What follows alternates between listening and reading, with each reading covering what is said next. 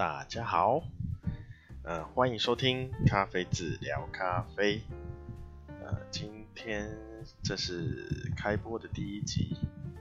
呃，我是呃咖啡小农阿峰。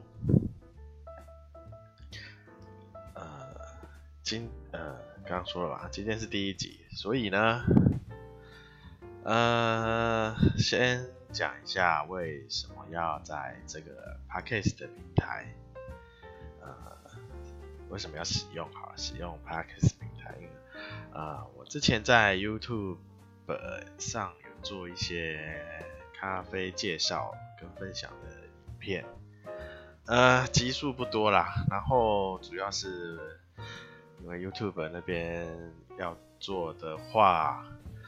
要比较多的时间在做剪辑啊、特效啊，那我时间比较很难拨出来那么多时间去做那些后置、后置、后置，所以我刚好就是在不久前有接触到这个类似广播的平台，那我就想说哦。那我就用这个平台来试着做做看好了。那今天第一集嘛，那第一集就先做一下频呃这个频道的介绍，然后讲一下大概这频道会用来做哪些东西。刚有说嘛，我是咖啡小农。啊，我在苗栗大湖，大湖大家知道吧？就是有那个草莓农庄，啊，叫什么？草莓农，哎、那叫什么？观光吧，草莓一个观光，呃，好像酒庄吧，我也忘记了，因为基基本上我不会进，比较少进到大湖市区内啊。我都从旁边经过而已，就是草莓在台湾，呃，种草莓蛮出名的地方啊。那我在那旁边，就是在大湖，再往南边一点点的南一个地方叫南，然后再转再进去。旁边进去一些，他在雪小雪霸山脉上的一个一块山坡地种咖啡。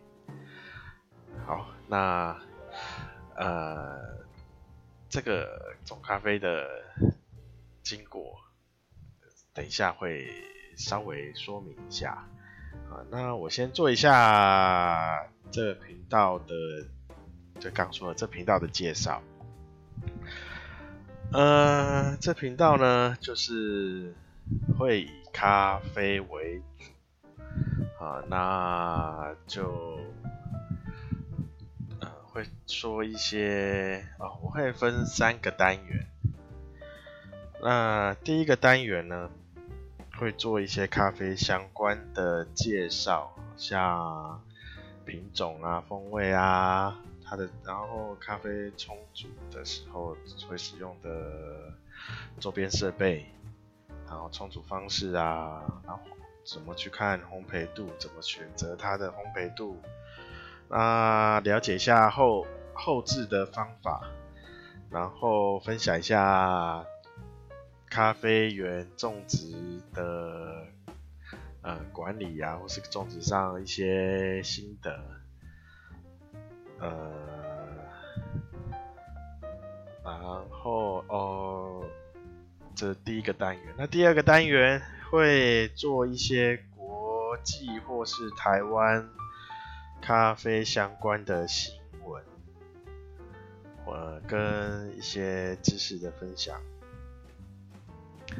啊、呃，像像每年台湾每年有个每年大概年底吧，十一月。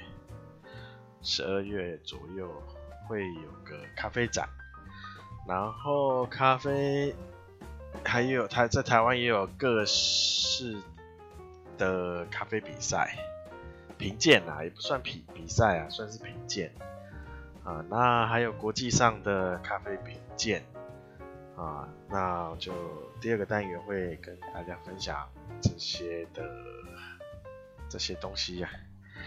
啊，第三个单元就是会走访一些街头巷尾的小店，就是比较独立的店家，啊，有在做自己烘焙，啊，那就是帮帮大家介绍一下。那如果大家有知道哪些店家觉得还不错的，也可以分。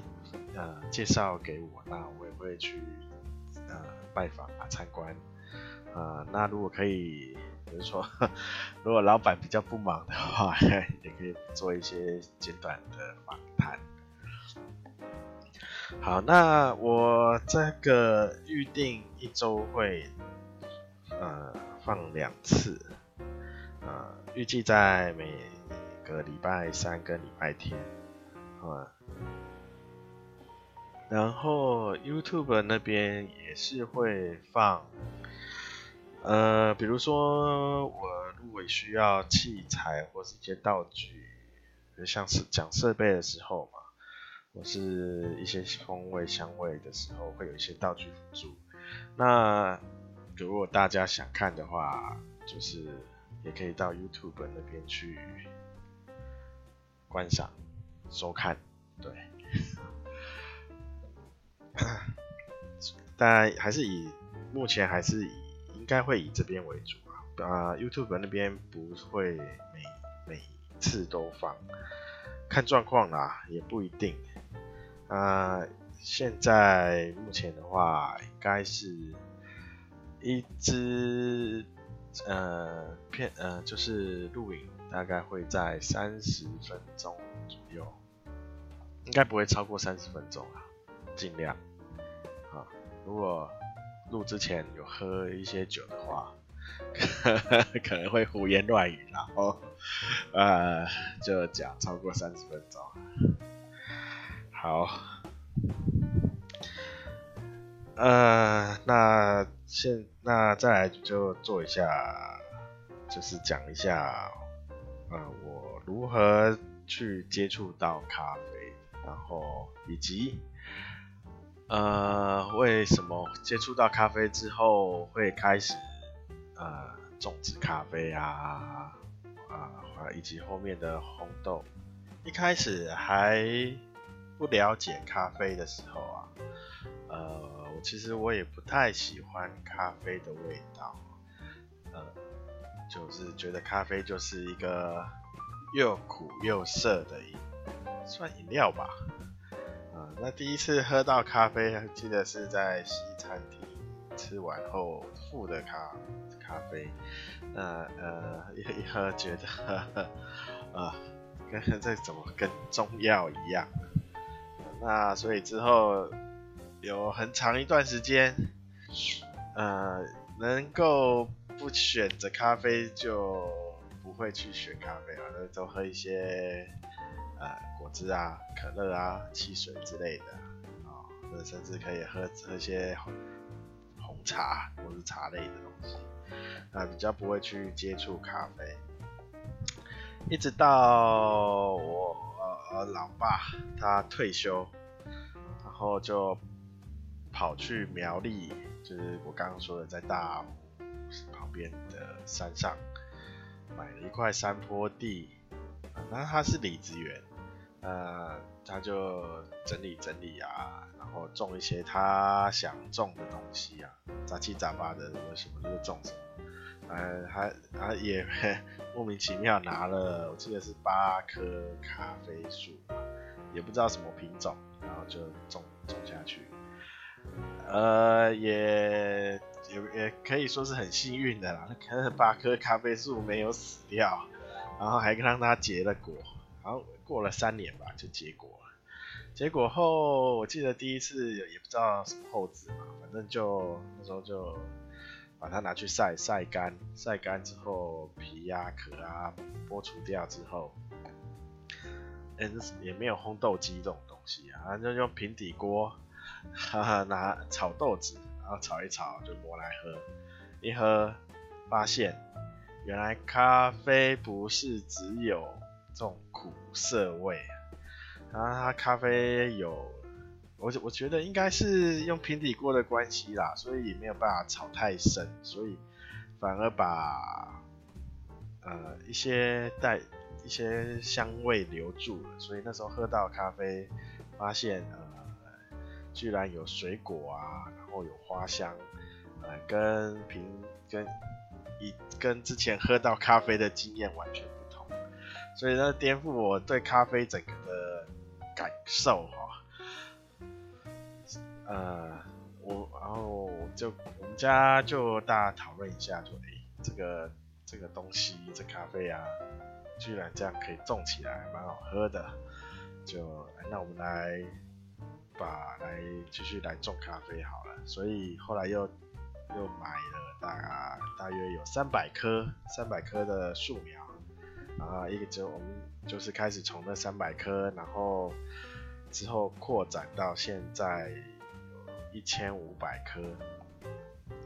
呃，那那后来才知道，原来这些全部都是铁皮卡的品种啊。铁皮卡是什么？算是阿拉比卡里面的一个亚亚种，就是阿比卡种，它里面一个分支叫铁皮卡。它算它是原生种，所以呃，现在台湾一开始的咖啡应该都是铁皮卡，然后会有少部分的波榜。那像这种名称呢，之后会也会做一些介绍，就是在咖啡品种里也会跟大家做一下品种的介绍，以及它比较特殊的风味。呃，刚说了嘛，现在大概有一百一千五百颗，一千五百颗里面，呃，最近几年我又又有就是引进了很多不同不同品种的。呃，咖啡啊，像黄波榜、鲁纳萨曲、啊帕卡马拉、尼加爪哇，当然还有艺妓啊，所以不过总数还是维持在一千五百棵左右，因为因为咖啡树不太好照顾，它蛮容易得病的，然后也对一些虫比较没有抵抗力，所以。呃，太多颗反而咖啡的品质会会降低就，大概就维持在一千五百颗以内啊。呃，那我从就是从刚开始说的那八棵 咖啡树开始，呃，渐渐渐渐渐断断的啦，我我并没有全部都把。就是全部都呃花时间在苗栗山上从事种植，我还是要要吃要吃饭嘛，所以我还是持续的在呃外面的公司工作啊、到目前为止还是有工作。那期间当然有换工作，那换工作中间呢，我有大概五年的时间在山上做种植的学习。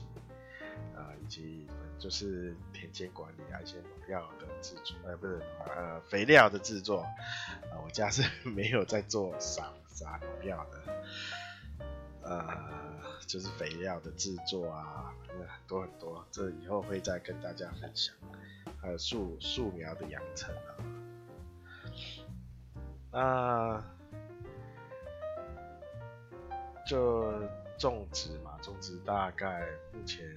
种到现在也有大约十七年左右吧，应该也有十七年，说不定还超过了。啊，种植然后种出来的就是后置，后置后置也会之后也会跟大家分享后什么是后置哈。那后置其实也蛮重要的，会影响到喝咖啡的风味，会那。后制完就是要烘焙嘛，所以我呃也去学了烘焙，就是自学啊，然后会参加一些，比如一些烘焙师的分享啊，或是一些小呃课程，然后再看书，啊，然后慢慢学。那现在苗栗有一台三公斤的烘豆机，还有一台一公斤的烘豆机。那我在台北这边，就土城这边的话，有一台一公斤，还有一台呃可以烘半磅类似样品机的烘豆机。对，那这样烘豆的经验也大概有十年，可能超，然后在十年以上，啊，所以所以也累积蛮多经验的。呃，当然不止烘自家咖啡啦，还有一些像苗栗产销班，有些咖啡农友，呃，他们的豆子我们也会去收购，呃，我会先去帮他做辅导，因为毕竟咖啡要成长的话，就是越来越越越多人一起进入这个种植咖啡的行列越好，不然。产产量一直起不来，这样也不是很好。那我们会，因呃，在就是以咖啡北部苗栗这边来说，我家算是比较前面开始种咖啡的啊。那所以我们就会去，就是会去帮一些农友，就是做一些指指导啊。那指，所以他们也会，他们就是。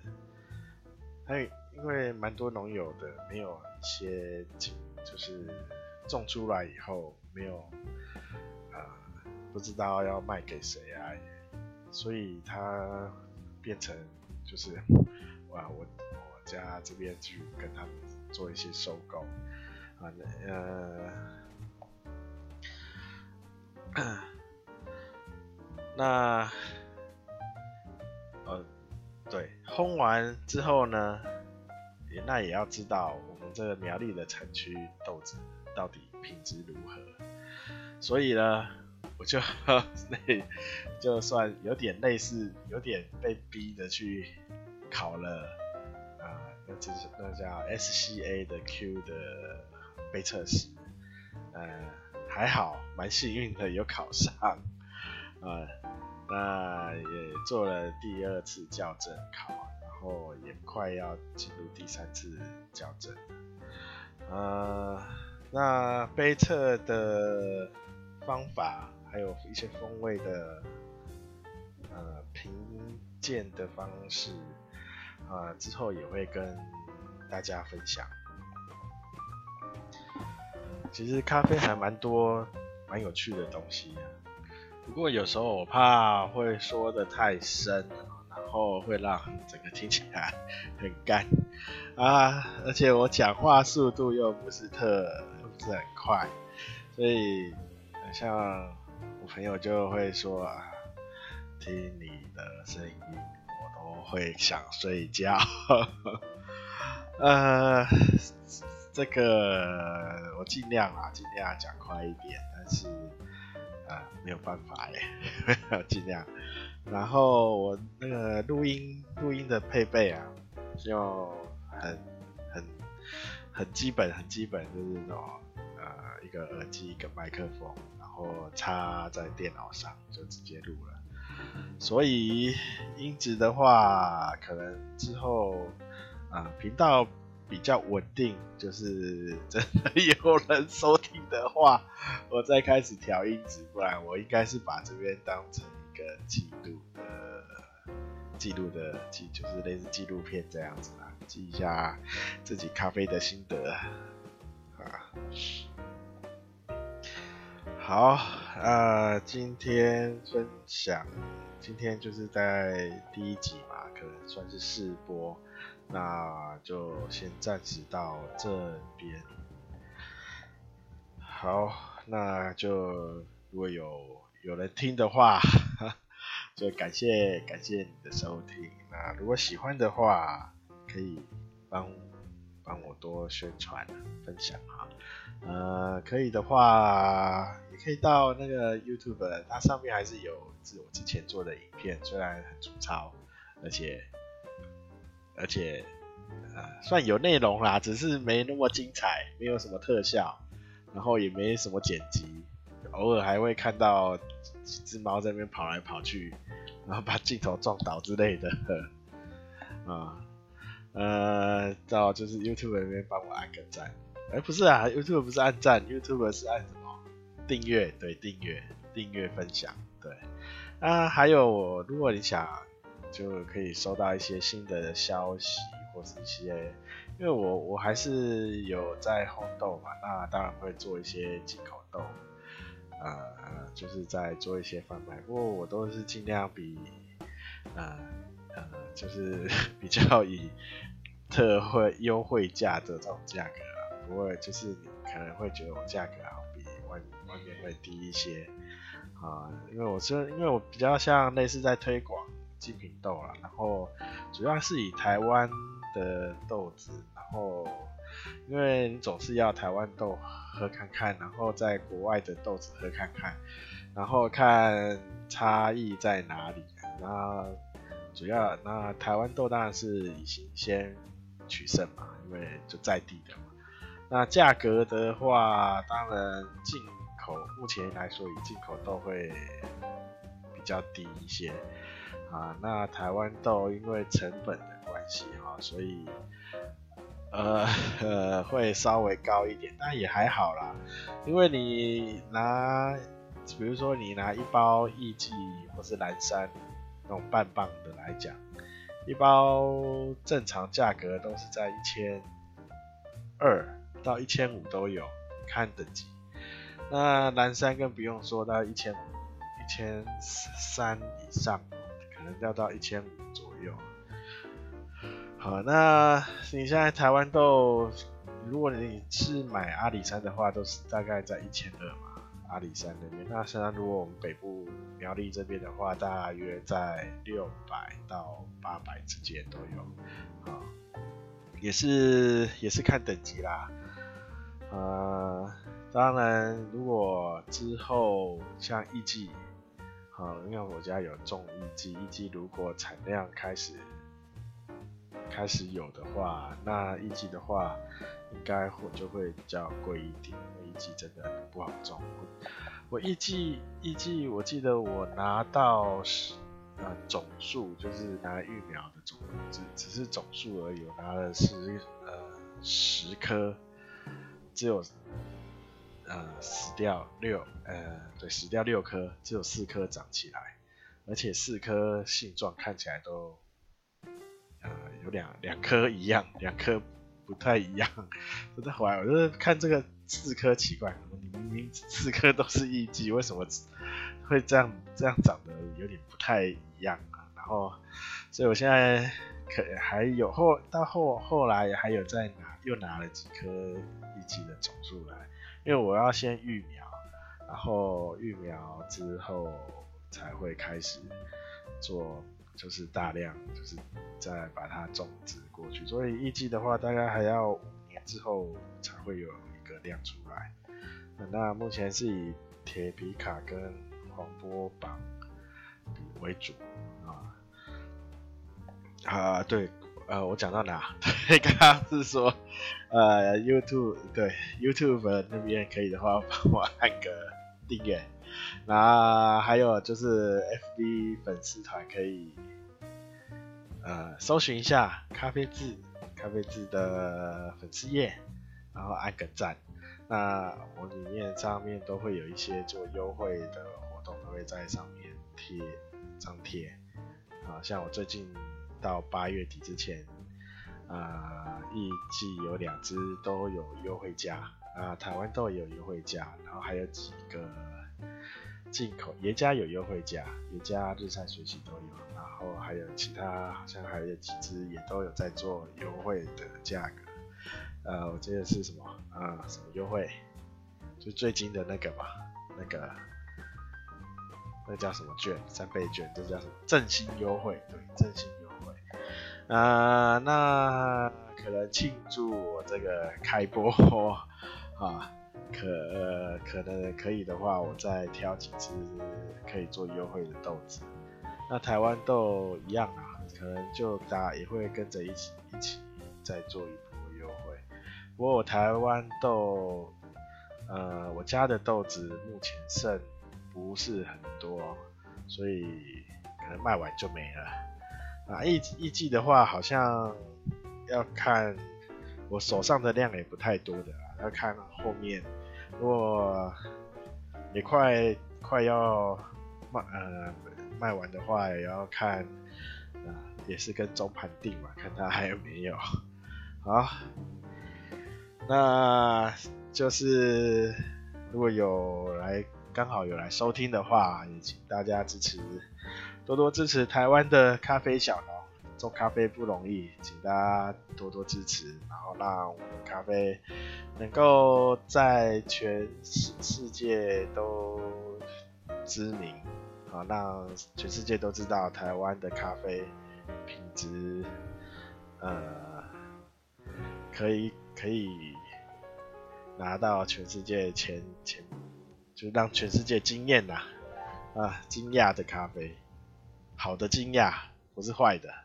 好，那最后最后就到这里了，啊，谢谢大家，大家拜拜。